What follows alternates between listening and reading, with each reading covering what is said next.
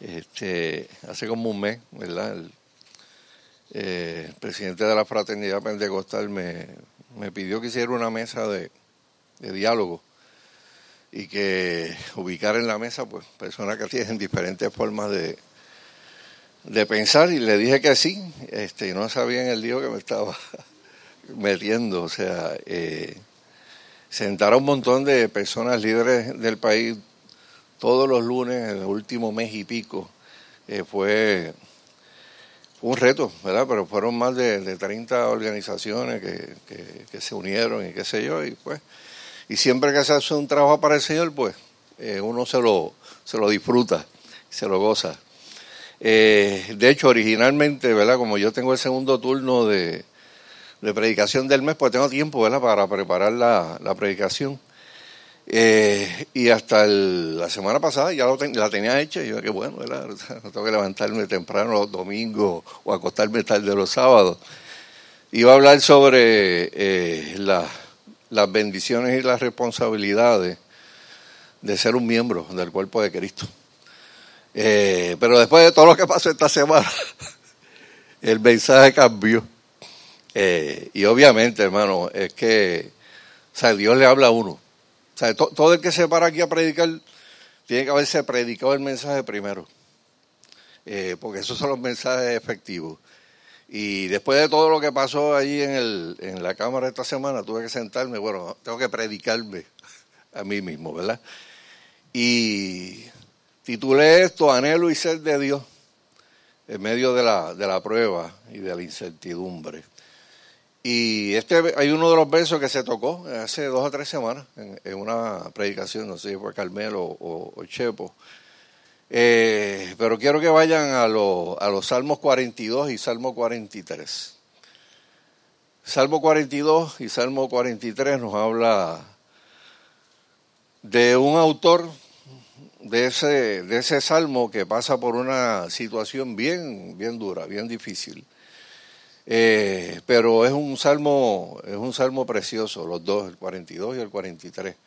O sea, ahí están las recetas para, para el desánimo, las recetas para, para las depresiones, las recetas para cualquier cosa que usted pueda estar pasando en medio de una prueba, porque la vida cristiana no está exenta de pruebas.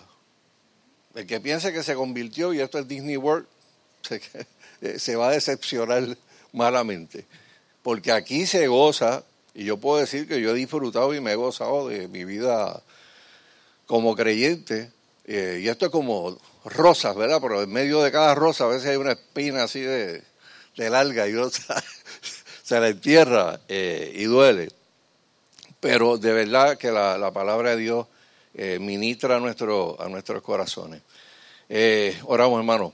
Padre, en nombre de Jesús, eh, te pedimos en esta hora, Señor, que esa palabra viva y eficaz que tú nos dejaste, Señor amado, para que a través de ella pudiéramos crecer, pudiéramos conocerte cada día más, Señor. Hable al corazón de cada uno de mis hermanos, Señor. Tú conoces la necesidad que cada uno trajo, Señor.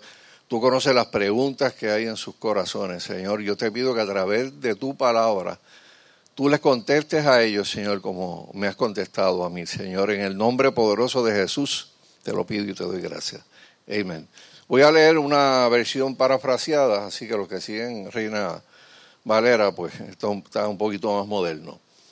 Salmo 42, comienzo. Así como el siervo jadea anhelando el agua, te anhelo yo, Dios.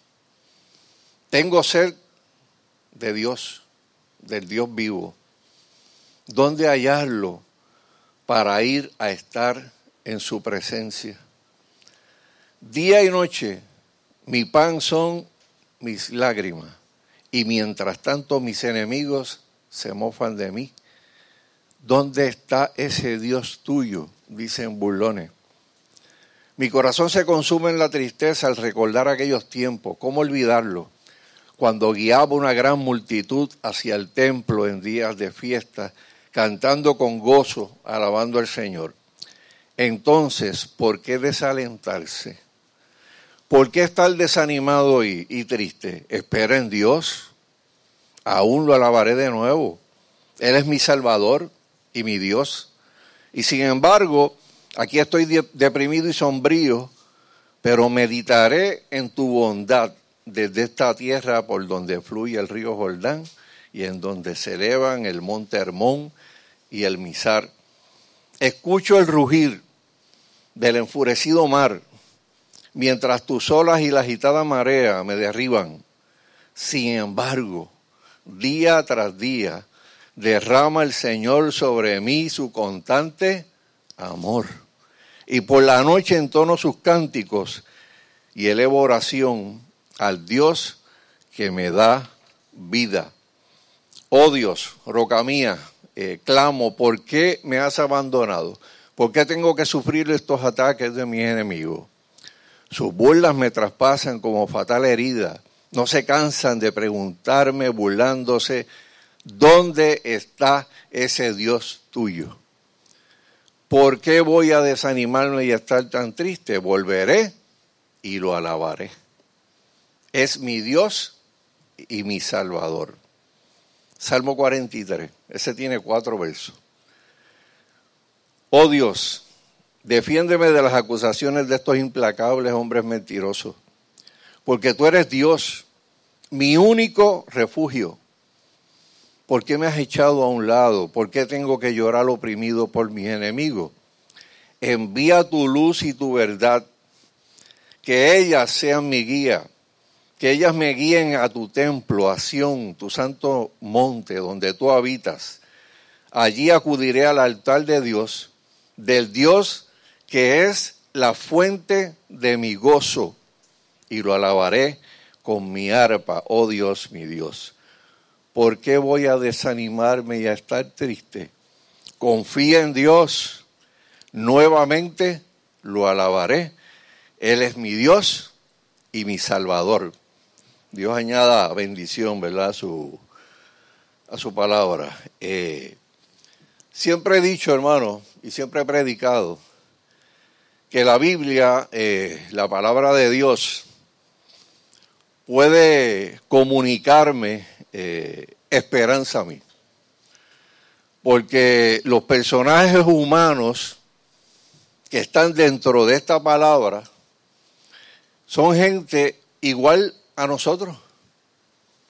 Eh, de hecho, de, uno de los más grandes profetas del Antiguo Testamento, eh, Elías, se dice en el libro de Santiago 5:17 que Elías era un hombre de pasiones semejantes a las nuestras. Oiga, las pasiones de él están escritas en el Antiguo Testamento para que uno sepa cuáles, cuáles son.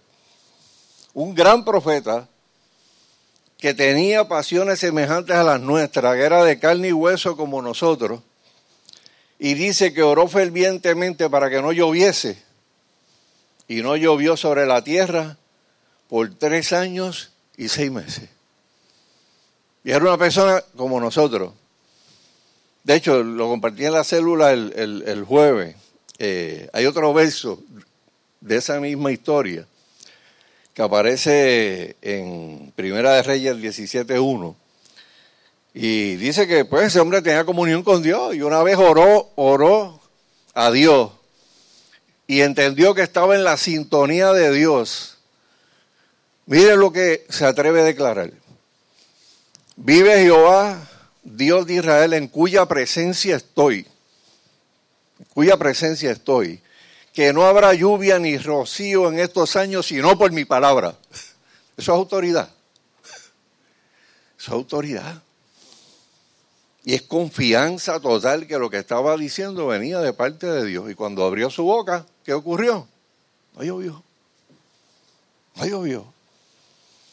A veces tenemos. La, tendencia a pensar que la gente de la Biblia eh, y de la historia de la iglesia son gente, son super hombres o son super mujeres o son super niñas. Eh, pero eso no es así, eso no es así. Cuando nosotros vemos este verso, estos dos salmos y nos damos cuenta de lo que están diciendo estas personas, pues nos damos cuenta de que son personas como, como nosotros, ¿verdad? Si usted va y, busca la historia bíblica, y aquí voy a ir rapidito, eh, gente grande, ve la gente que uno escucha sus historias, las lee en la Biblia, wow, qué tremendo. Mire, Moisés en un momento dado llegó a cansarse de una manera que en el libro de números eh, hay una parte entre los versos 14 y 30 donde le dice a Dios, parafraseado acá, ya yo no puedo con este tren de vida, quítame la vida, se acabó. Moisés, Elías, Primera de Reyes, 19, del 4 al 8, en otra parte dice, basta ya Jehová, quítame la vida, porque no soy mejor que mis padres. Elías, Job, ojalá Dios me conteste la oración, cumpliera mi esperanza, me quebrantara, soltara su mano y me cortara. Uh. Jonás, ¿verdad? El que lo mandaron a predicar y se fue corriendo para, otro lugar y tuvo que terminar donde Dios lo, lo quería. Jonás 4.3, por favor quítame la vida porque es mejor para mí morir que vivir. Y por eso yo digo que la, la palabra nos comunica a nosotros, porque no solamente nos habla de gente que pasaron por pruebas, sino cómo esa gente pudo triunfar sobre sus pruebas y cómo pudo fortalecerse en medio de las pruebas. Pero esos son los bíblicos, ¿verdad? Esos son los que aparecen en la escritura. Los que aparecen en la historia, gente muy, muy admirada, eh, se hablaba de William Carey.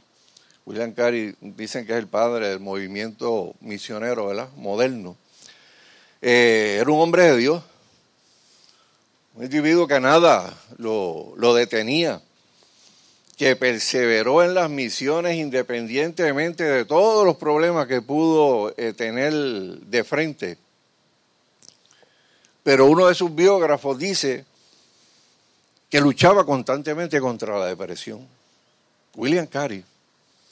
Eh, A.W. Tozer también, otro fulano que ha escrito montones de libros que han servido de inspiración a millones de lectores dentro del cuerpo de Cristo, no estaba exento de que el desánimo a veces tocara a su corazón. El pastor Edwin Lutzer, eh, pastor de la iglesia Moody Memorial en, en Chicago, quien lo conocía personalmente, escribe esto de él. Este hombre que conocía a Dios tan íntimamente, tenía días cuando se sentía tan desanimado que pensaba que no podía continuar en el ministerio.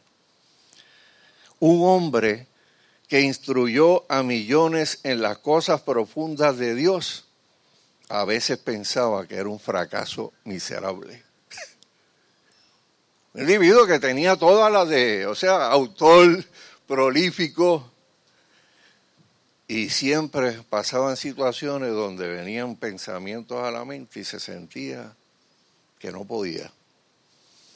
Eh, tal vez el que más me, impresiona a mí, porque una persona, ¿verdad? Este, que a pesar de haber muerto, ¿verdad? Hace tantos siglos atrás, eh, Carlos Spurgeon. Carlos Spurgeon se le llamó y se le llama el príncipe de los predicadores.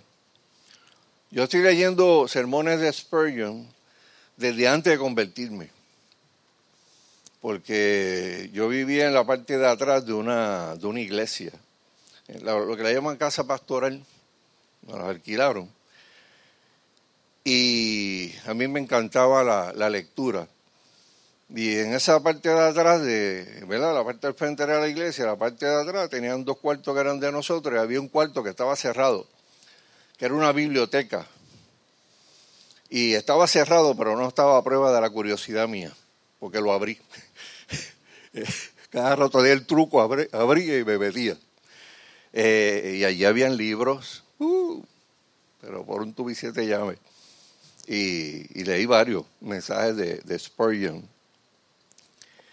Dicen que ese individuo en, en 39 años de ministerio llegó a, a, publicar su carta de renuncia, entregar su carta de renuncia un montón de años, casi una vez por año. Y, de hecho, hace apenas dos meses atrás salió un artículo de él en, en, una, en un site de, de, internet de Gospel Coalition, que leen muchos pastores. Y cuando lo leí, yo dije, wow, esto yo nunca lo había visto, ¿verdad? Donde él mismo da un testimonio. Dice, he sufrido muchas veces enfermedades graves y de una depresión mental espantosa que casi llegaba a la desesperación. Casi todos los años he sido apartado durante una temporada, pues la carne y la sangre no pueden soportar la tensión, al menos una carne y una sangre como la mía. Creo, sin embargo, que la aflicción me era necesaria y ha respondido a fines saludables. Y entonces habla pues de toda su situación este, familiar. Eh, y de hecho una nota bien curiosa, otra nota de él que esa, me, me gustó. Eh, porque dice, él dice lo siguiente, me atrevo a decir que la mayor bendición terrenal que Dios puede darle a cualquiera de nosotros es la salud, con la excepción de la enfermedad. Si algunos hombres que yo conozco solamente pudieran ser favorecidos con un mes de reumatismo, eso por la gracia de Dios lo, suavizaría maravillosamente. Este, y uno dice, wow, eh, todas estas personas fueron personas respetables, que edificaron millones de personas, pero se atrevieron a hablar de sus situaciones. O sea, no, no, no, no se escondieron detrás de una fachada de ser superhombres o, eh, o personas, ¿verdad?, que no podían abrir su corazón y decirle a la gente cómo se sentían. Y aquí vienen dos preguntas, hermano. ¿Por qué al ser humano a veces se le hace tan fácil caer preso o víctima del desaliento, verdad? Y más importante aún, otra pregunta, ¿qué nos dice la palabra que debemos de hacer en un mundo caído, lleno de desesperanza, para nosotros ser personas de ánimo presto?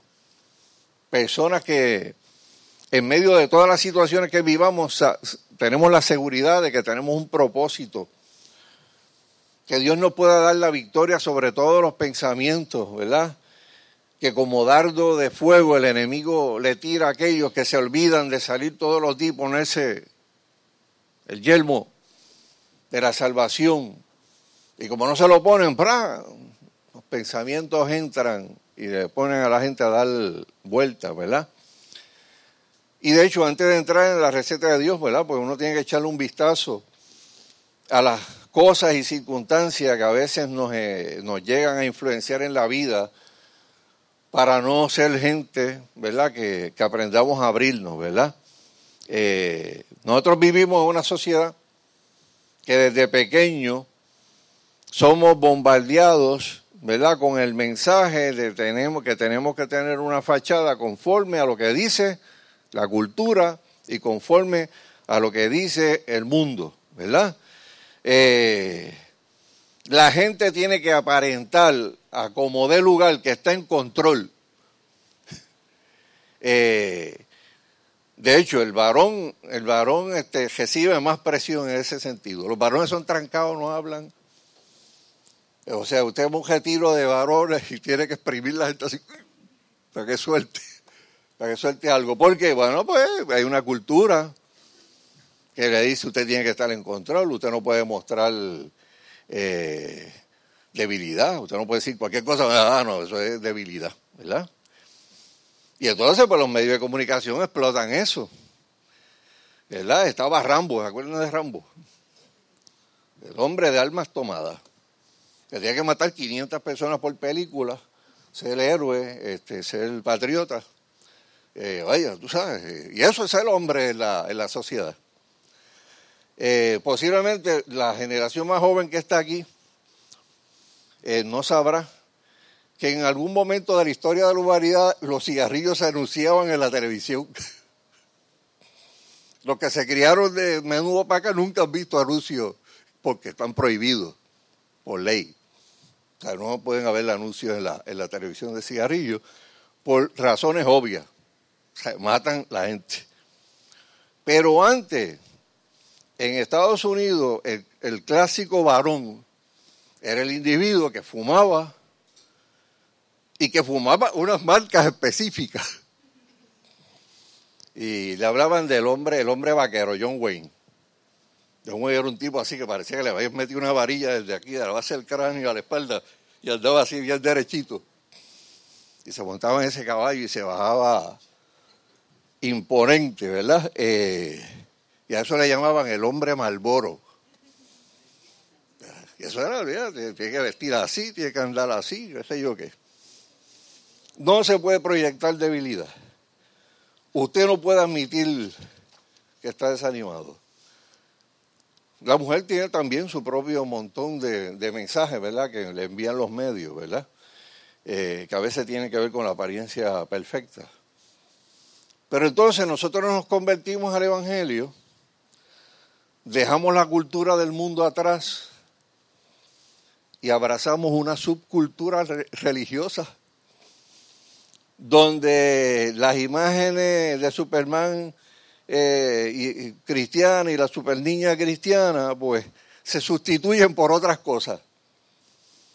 Y usted le pregunta a alguien, ¿cómo tú estás? Y la respuesta es cuál siempre, es victoria, victoria. Lo dímelo de nuevo, en victoria. Dímelo una tercera vez, en victoria. Y ahí usted se da cuenta de que de, verdad eh, no está en victoria, no tiene, tiene, está pasando por una prueba. Hermano, si queremos vivir con ánimo, con, con aliento y propósito divino, tenemos que acercarnos a Dios a través de la oración y de la palabra. Y si nosotros vamos, y ahora quiero, ¿verdad? Gracias, gracias. Vamos al, al Salmo 42, hermano porque aquí yo veo a un autor consciente de unas luchas que está teniendo. Veo a una persona, ¿verdad?, cuyas circunstancias son bien, bien opresivas, ¿verdad?, por lo que dice ahí. Y que esas circunstancias lo están llevando a unos pensamientos y a unas emociones de tristeza, de depresión, eh, de recordar lo que una vez fue y ya no es, de recordar pues que, bueno, espérate, lo que está pasando ahora no era lo que estaba pasando antes. Y en el verso 3 y el verso 10, sus enemigos se burlan de él diciéndole, ¿dónde está tu Dios? Oye, venga, pero tú no eres cristiano. ¿Usted nunca ha escuchado eso? Y eso que es religioso. Y mira para allá cómo está. Y tiene religión y va a la iglesia. Esa sería la versión moderna. Si usted va al verso 4, y quiero que sigan ese, ese salmo, retrata una situación que lo, que lo consumía en tristeza. Recordar lo que una vez fue. Dice, guiaba a una gran multitud Oye, pues esa persona tiene que haber sido influyente, tal vez era un líder, porque si guiaba una gran multitud, algo le pasó. Algo le pasó que hizo que sus enemigos terminaran burlándose de él. En el verso 3 dice que de día y de noche su pan fueron lágrimas. Ella está testificando de lo mucho que lloró durante ese proceso, ¿verdad? que, que atravesó hace un tiempo atrás. Hay mucha gente en Puerto Rico que su pan de día y de noche son lágrimas. Mucha gente. O sea, y pues posiblemente el que no está pasando por esa situación, pues no, no, no, no crea que, que haya tanta gente en Puerto Rico que vive situaciones así, pero sí. Dice que se se alimentaba solamente de su dolor. El verso 4 dice, mi corazón se consume en la tristeza. Acá en Puerto Rico, cuando alguien está, tú sabes que le ha pasado un montón de cosas y le preguntan cómo está, dice, estoy embaratado, ¿verdad? Estoy como si me hubiera pasado un tren por encima. El autor del Salmo busca otra ilustración. Y en el verso 7 habla del rugir del enfurecido mar. ¿Qué, qué, cosa le trae? ¿Qué pensamiento le trae usted esa, esas palabras? El rugir del enfurecido mar. Temor. Yo no sé cuánto le tiene respeto al mar. Yo le tengo un respeto sacrosanto al mar. Este, y a Aradia le encanta. Cuando vamos a Isabela, y, esas cabañas están bien cerquitas, el mar se viene acercando cada vez más y más y más y más, ¿verdad? Y, uno escucha ese sonido del mar tranquilo por la noche. Y ay, qué chévere para dormir. Y yo, eh, chévere, tú sabes. Este, lo único me acuerdo que cuando se metió, pasó por encima de, de, una montañita que hay allí y las olas pasaron por ahí por encima. Y... Pero si es así de tranquilito y uno respeta, imagínese un mal enfurecido. Pero no solamente eh, es tú pensar en algo o oír algo que te infunde temor. También hay una parte física porque habla de que las olas y la agitada marea lo habían derribado. O sea, un efecto físico. Y el verso 9 pues nos retrata el escenario que le ocurre a cualquier persona que pasa por una prueba que no puede entender. De lo profundo del corazón le salen las preguntas de, Señor, ¿por qué? Señor, ¿dónde tú estás? Nadie ha dicho eso aquí, ¿verdad? En su vida. Muchas veces yo he repetido esa oración, Señor, ¿qué está pasando? ¿Por qué está pasando esto? Yo no entiendo. Siempre Dios en su amor y en su misericordia. Siempre he dicho que Dios es tan tremendo que Dios te permite formar el pataleteo bien, bien brutal en su presencia. Y te escucha. O sea, yo me imagino un padre que te sigue aquí con esta cosa y qué sé yo qué. Y, me imagino el Señor después del pataleteo, ¿verdad? Que le dice a uno, terminaste. terminaste. Pues mira, yo tengo que decirte algo. No temas, estoy contigo. Yo no te voy a dejar nunca. Así que levántate y sigue por ahí abajo, que, que largo camino te resta, como le dijo el profeta Elío, ¿verdad? Yo no sé cuántos ¿verdad? han estado en la misma posición del autor de este salmo alguna vez en su vida. Pero sé que muchos, ¿verdad? Hemos pasado eh, por ahí. Y a veces los pesares y las luchas de la vida nos sobrecogen de tal manera que a veces la cosa más insignificante nos pueden quebrantar mental, espiritual y físicamente, ¿verdad? Muchos de estos eventos nos llevan a lo que uno conoce como el Valle de la Sombra, no voy a decir de la muerte, pero el Valle de la Sombra, por lo menos, ¿verdad?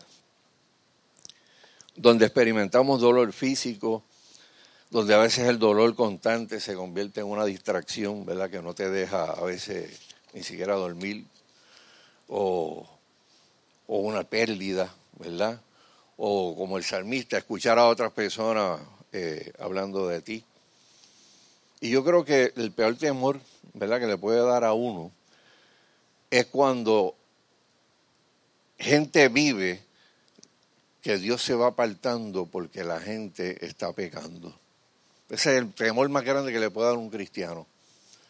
Que haya pecado en su vida y que ese pecado lo esté alejando de Dios. Porque hermano, nosotros no podemos vivir alejados de Dios. Usted se aleja de Dios y su vida se derrumba.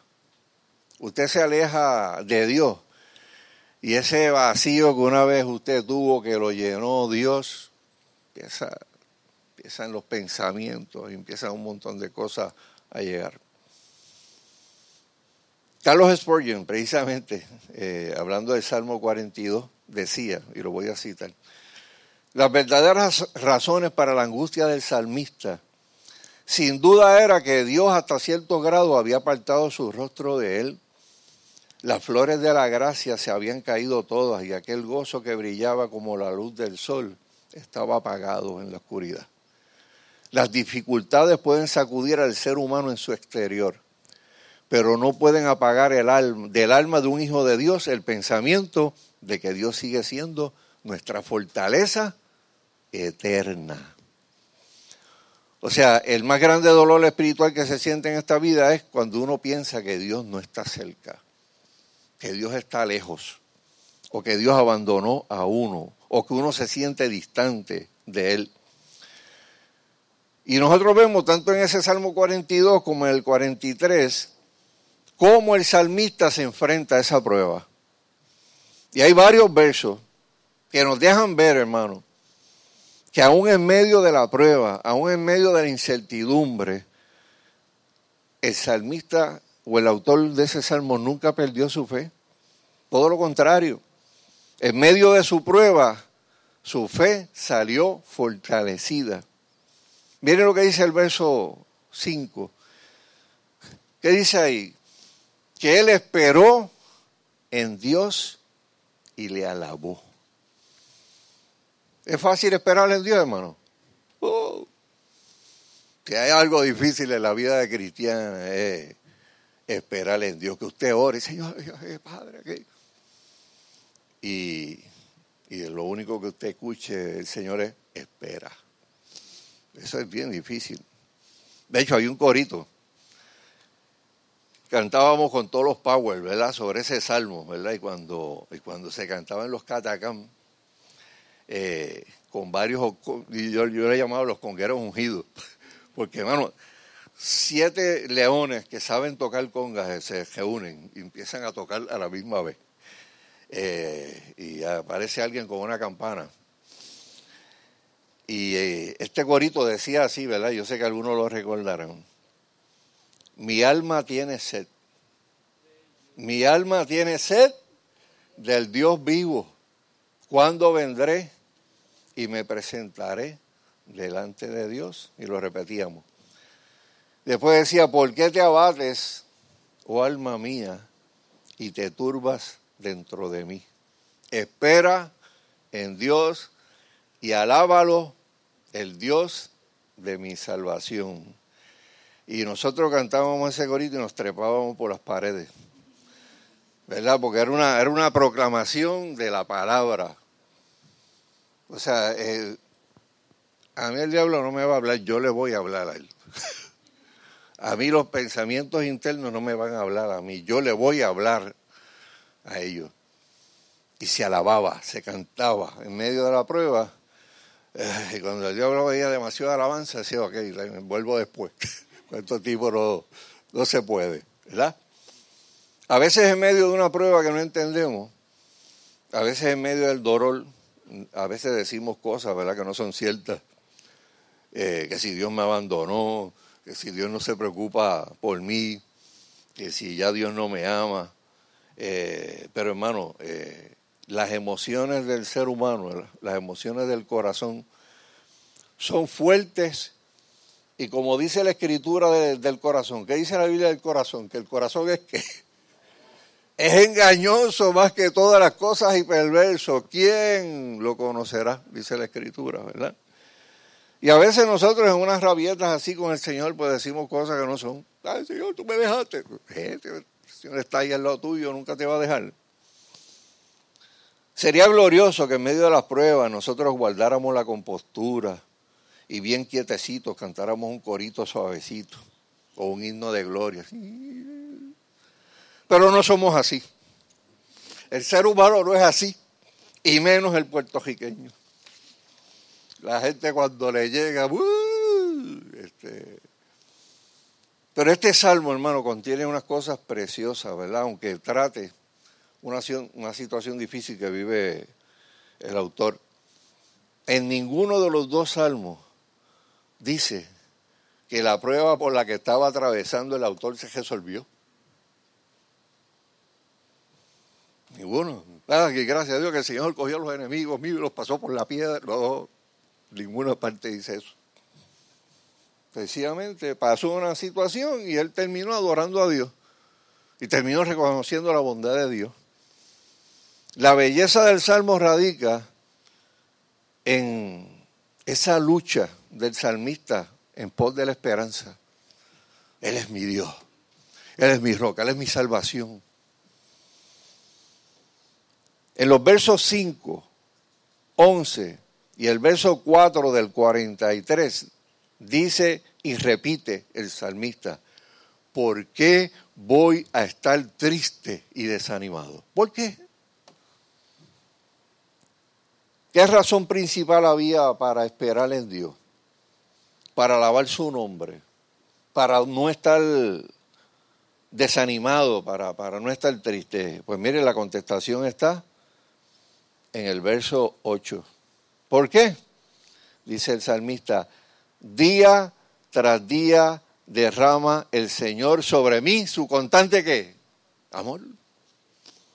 Aquí la gente no experimenta el amor de Dios todos los días todos los días. Dios es bueno. Independientemente de lo que tú estés viviendo ahora mismo en tu vida, el Señor todos los días te demuestra su amor. A veces uno no lo ve. Yo, yo creo que el día que usted vaya al cielo y le pongan así en, en, en, películas de ascenso round, las veces que Dios lo libró usted, usted va a caer de espalda y ¡ah! Porque Dios nos libra, Dios nos cuida. O sea, pasan cosas a veces en la vida. Eh, gente ve accidentes y dice, wow, esa misma hora yo pasaba por ahí siempre. Ahí, yo ahí se me formó un revolver en la casa y salí tarde, iba atribulado. Y cuando pasó por un sitio vi un accidente y dije, eh, a rayos, tal vez era para mí. Y Dios lo libró. Y otras cosas más, ¿verdad?, que uno puede testificar.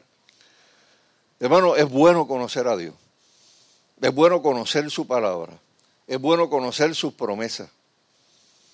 El que no lee la palabra, que no lee esto, por ejemplo, estos salmos y, otros más, eh, no sabe que la misma es la que se puede constituir en un refugio y en un ancla firme en medio de las tormentas de la vida. Todo muchos de los que están aquí saben lo que implica recibir palabra en un momento de crisis.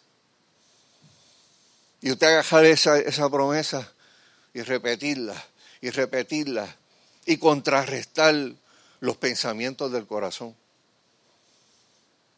Porque nosotros todos los días, hermano, tenemos batallas mentales. Hay gente que no se ha levantado y dice, Dios mío, yo creo que está, va a estar malo esto. Y no, y no ha sacado un pie de la cama. Y ya se va pensando en el trabajo que va a pasar allá. ¿Y qué va a pasar con fulano? Y raquiti, raquiti, raquiti, raquiti. Y ahorita vamos a hablar de eso. Si usted deja que su corazón le esté hablando todo el tiempo, que sus pensamientos le estén hablando todo el tiempo, y no toma la ofensiva y comienza a hablarle a sus pensamientos, eso puede hacer la gran diferencia entre una victoria y una derrota. Cuando vamos al Salmo 43, verso 3, ¿verdad? Nos topamos con la maravilla de, con esta maravilla de verso. Envía tu luz y tu verdad, que sean ellas mi guía, que ellas me guíen a tu templo, a Sion, tu santo monte, donde tú habitas. Allí acudiré al altar de Dios, del Dios que es la fuente de mi gozo. Acuda al altar, acuda a la presencia de Dios al Dios que es la fuente de su gozo. Y si lo alabaré con mi arpa, oh Dios, mi Dios. Bien, hermano, en nuestro caminar con Cristo, nosotros podemos recordar muchas cosas buenas. Eh, momentos de gozo extremo, momentos de coinonía genuina, ¿verdad? Entre, entre hermanos momentos en que usted fue delante de Dios privadamente o en un culto, después de un culto, en una vigilia y usted se abrió, que tuvo una apertura total frente a Dios y Dios le ministró, ah, lo llenó de su Espíritu Santo, le habló. Eh, fueron y todavía son, ¿verdad? Cuando las recordamos, memorias dulces, ¿verdad? Y experiencias que nos han llenado el alma. Y también hemos pasado por tiempos de frustraciones, también, ¿verdad? Tiempos de derrota, tiempos en que nos hemos alejado de su presencia. Pero pasar a uno por la experiencia que fuera, necesitamos recordarnos a nosotros mismos, hermanos, que Él sigue siendo merecedor de toda nuestra adoración. que Él sigue siendo el merecedor de toda nuestra alabanza. Nosotros no podemos traer recuerdos del pasado para vivir de ellos. Lo que pasó, pasó. Yo no recuerdo eventos con la nostalgia de que, ah, no, pues tú sabes, vamos a volver nuevamente a tal época, ¿no? Eso ocurrieron una vez, ocurrieron y el que estuvo se lo gozó, se lo disfrutó. Y ahora vendrán otros tiempos, ¿verdad? Que usted se los tiene que disfrutar también y atesorarlo para poder contárselo a sus hijos y a sus nietos. Pero cuando yo medito en las cosas que Dios ha hecho, eso me hace a mí recordar que fue Él quien las hizo. Las cosas tremendas que yo he visto en mi vida cristiana, Él las hizo. Y la Biblia me dice que Él es el mismo, ayer, hoy y por todos los siglos. Y si lo hizo ayer, o lo hizo hace 10 años, o 20, o el año pasado, o el mes pasado, lo puede volver a hacer. Porque Él es Dios. Es como alguien decía, es bueno regresar a, Betel de vez en cuando. Betel, casa de Dios, vuelta del cielo.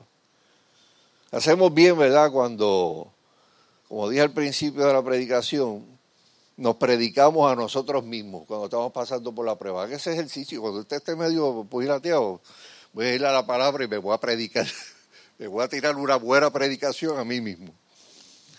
Eh, el salmista le predicó a su propia alma cuando en el verso 5 de ese Salmo 42 dice, le está predicando a su propia alma, ¿por qué te abates, oh alma mía?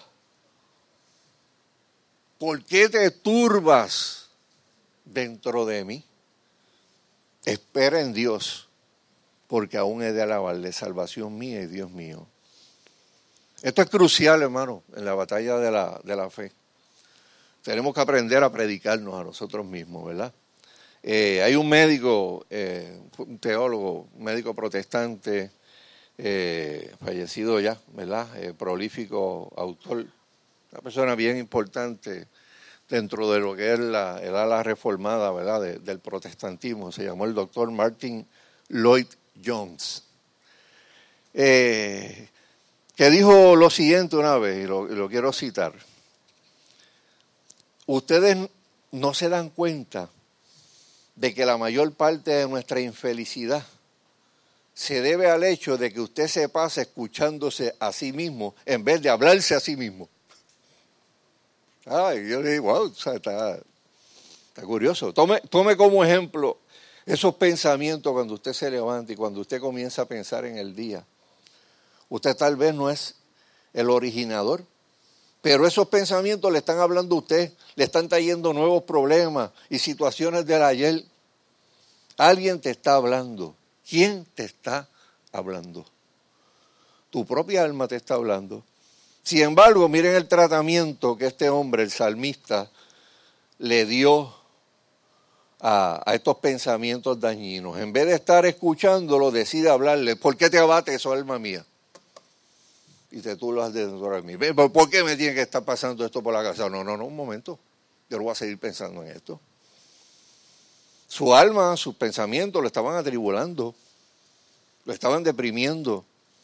Así que se puso en pie y se dijo a sí mismo, alma mía, escucha lo que yo te voy a decir porque ahora yo soy el que voy a hablar.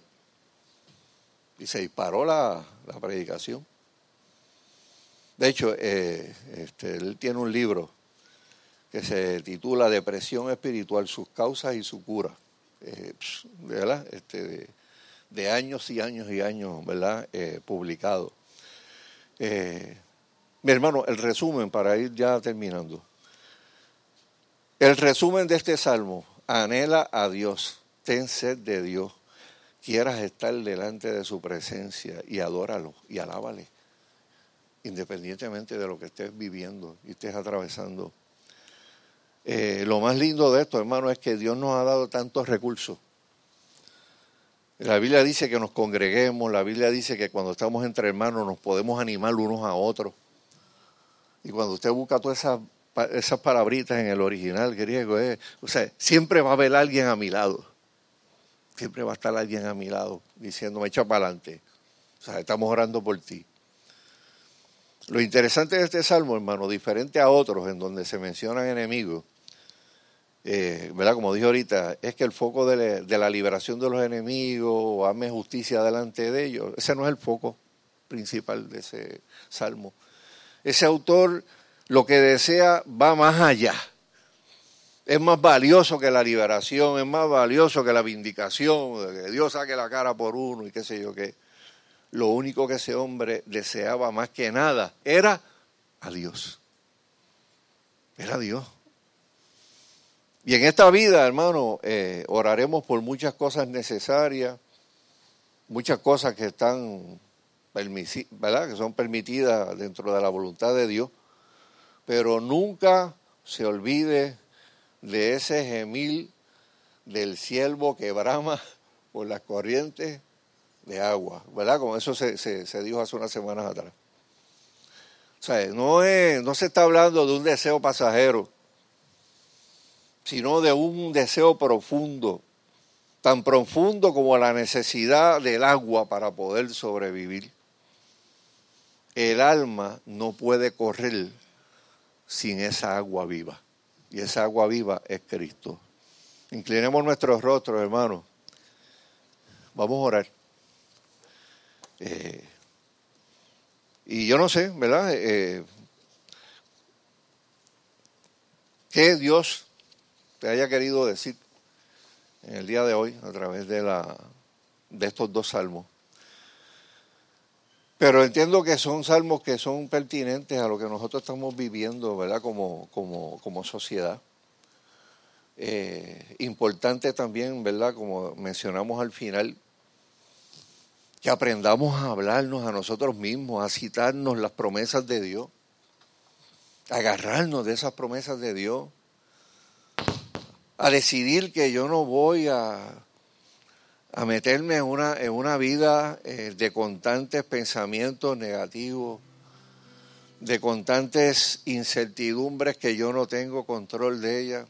Es más, los estudios dicen que que muchas de las preocupaciones que la gente tiene y le pasa como pensamiento por la cabeza negativo, en el más del 95% nunca se dan. O sea que sufrió de más. Ay, me va a pasar esto, se va a explotar una goma, sea esto y aquello. No va a pasar. Pero usted se preocupó por eso y eso le quitó la paz. Eso le robó el gozo. O sea, aprendamos, hermanos, a, a tener control de nuestros pensamientos hablando la palabra de Dios, citando la palabra de Dios, conociendo la palabra de Dios. Vamos a orar. Quiero que todos se pongan en pie.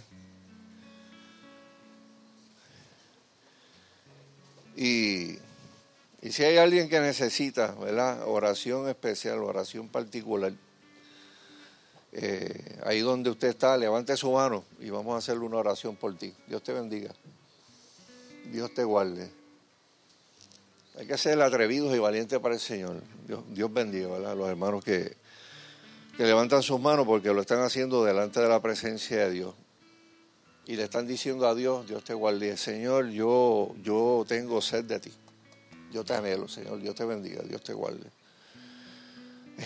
Señor, yo reconozco, ¿verdad?, que, que, vivo en un mundo caído, en un mundo donde estoy sujeto a pruebas, a tribulaciones, a incertidumbres. Y yo quiero tener la misma actitud del salmista, Señor.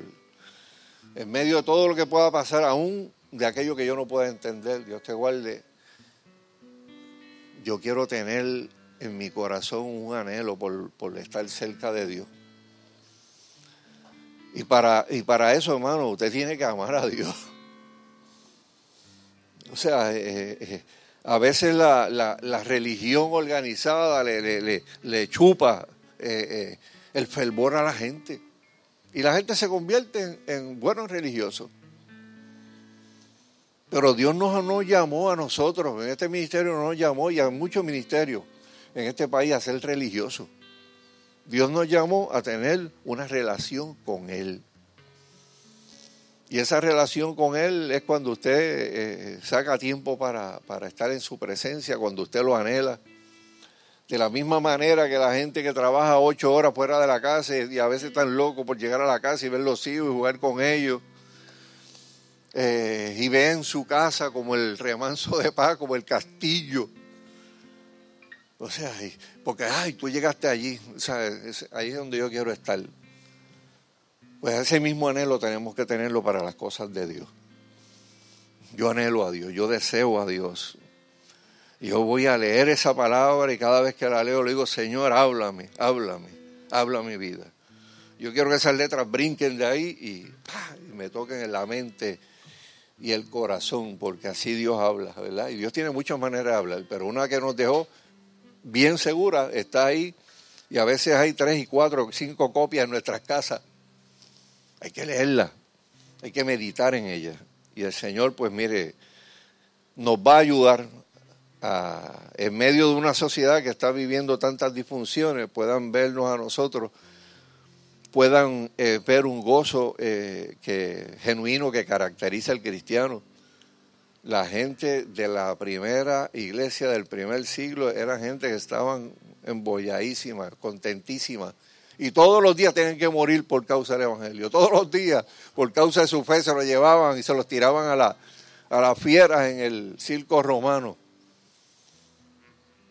Sin embargo, el gozo era, algo característico, la coinonía, el embolle. Eh, pues yo quiero buscar a mis hermanos. Cada vez que me reúno con ellos me edifico, recibo consolación, recibo crecimiento. Pues, y si me interrumpe un soldado romano y me pregunta quién es el Señor, tengo que decirle Jesús es el Señor y se acabó mi vida física. llevaron. O sea, pero la gente veía eso y decía, wow, qué gozo tiene esa gente, qué alegría. O sea, el, Evangelio de Jesucristo tiene que ser igual para nosotros, hermano. O sea, eh, y solamente eso lo hace cuando usted está consciente de la bondad de Dios, de la misericordia de Dios, de que Dios nunca te ha abandonado, de que Dios nunca te ha dejado, de que nosotros podemos habernos alejado del Señor, pero Dios nunca se ha alejado de nosotros. Padre, en el nombre de Jesús, te damos gracias, Señor amado, en esta mañana. Señor, reconocemos tu grandeza, tu fidelidad, Señor. Y, te pedimos perdón, Señor, si en algún momento de nuestras vidas, Padre amado, hemos escuchado a nuestro propio corazón diciéndonos que, que ya tú no nos amas o que tú estás lejos de nosotros, Señor o que a ti no te interesa lo que nos está ocurriendo, Señor. Te pedimos perdón por eso, porque tú nunca, Señor, te has apartado de nosotros, Señor. Siempre has estado ahí. Siempre has estado hablando, Señor, a nuestras vidas a través de la palabra, a través de amigos, a través de gente buena, Señor, que tú les tocas el corazón para que se acerquen y nos traigan una palabra de exhortación, una palabra de ánimo, una palabra de, consuelo, Señor. Te damos gracias, Padre amado, por, porque a través de esa palabra podemos ver gente, Señor, como nosotros, que tenemos las mismas luchas del corazón, que tenemos a veces las mismas luchas con nuestros pensamientos, Señor. Hombres y mujeres, Señor amado, de, la palabra, eh, que están escritos ahí, Señor, algunos de ellos en la galería del Salón de la Fama de la Fe y eran hombres igual que nosotros, mujeres, igual que, todas las que están aquí, Señor amado. Te pedimos, Padre, Señor amado, que, que, nosotros podamos entender, Padre Celestial, que en medio de todas las cosas que podamos estar viviendo, tenemos unas recetas de tu palabra, Señor, que hay medicina para nosotros, Señor. Ayúdanos a entender que como tú estás presente, Señor amado, siempre tiene que haber una palabra de alabanza en nuestros labios, Señor. Porque la queja es el lenguaje del mundo. La alabanza es el lenguaje del reino, Señor amado. Que siempre haya una alabanza en nuestros corazones hacia ti, Señor. Que siempre haya un reconocimiento en nuestros corazones, Padre amado, de que tú sigues sentado en el trono, de que nada se ha salido de control, Señor amado, en términos de la eternidad. Tú vives en la eternidad y sabes todo lo que va a ocurrir, Señor. Nosotros somos finitos, estamos en el lado de acá y no tenemos, Señor, certeza de lo que va a pasar mañana o lo que va a pasar pasado. solamente tenemos la fe de que tú nos prometiste que tú ibas a estar con nosotros todos los días hasta el fin del mundo, Señor. Y nosotros te damos gracias por eso. Mira cada hermano, cada vida, Señor, que reconoce en lo más profundo de su corazón que necesita ese anhelo, Señor, que necesita tener esa sed del Dios vivo, Señor. Ayuda a cada uno a través de tu Espíritu Santo, Señor amado, a poder, Señor amado, tener control, Señor amado, de lo que su corazón eh, le habla, Señor amado, que nosotros podamos siempre tener una palabra, una promesa, Señor, para contrarrestar cualquier dardo de fuego del enemigo, Señor amado, que quiera llevarnos, Señor amado, a entristecernos o a desanimarnos. Señor, gracias te damos por, por tu palabra, por el tiempo que nos permitiste estar aquí juntos adorando tu nombre, Señor, y permite Dios que esta semana que comienza el día de hoy sea una semana buena, una semana especial, Señor, una semana, Padre amado, que tengamos el discernimiento espiritual para, para ver lo que tú quieras hacer, Señor, cuando la gente se nos acerque, Señor, cuando estemos en trato con vecinos, con amistades, con compañeros de trabajo, que nunca dejemos, Señor, de, que nunca nos olvidemos, Padre, de que somos embajadores tuyos, Señor, y que siempre vamos a tener que tener una palabra de aliento para alguien, Señor, una palabra de testimonio, Señor, para fortalecer o alimentar la fe de la gente que nos escucha. Señor, en el nombre de Jesús oramos y te damos gracias. Amén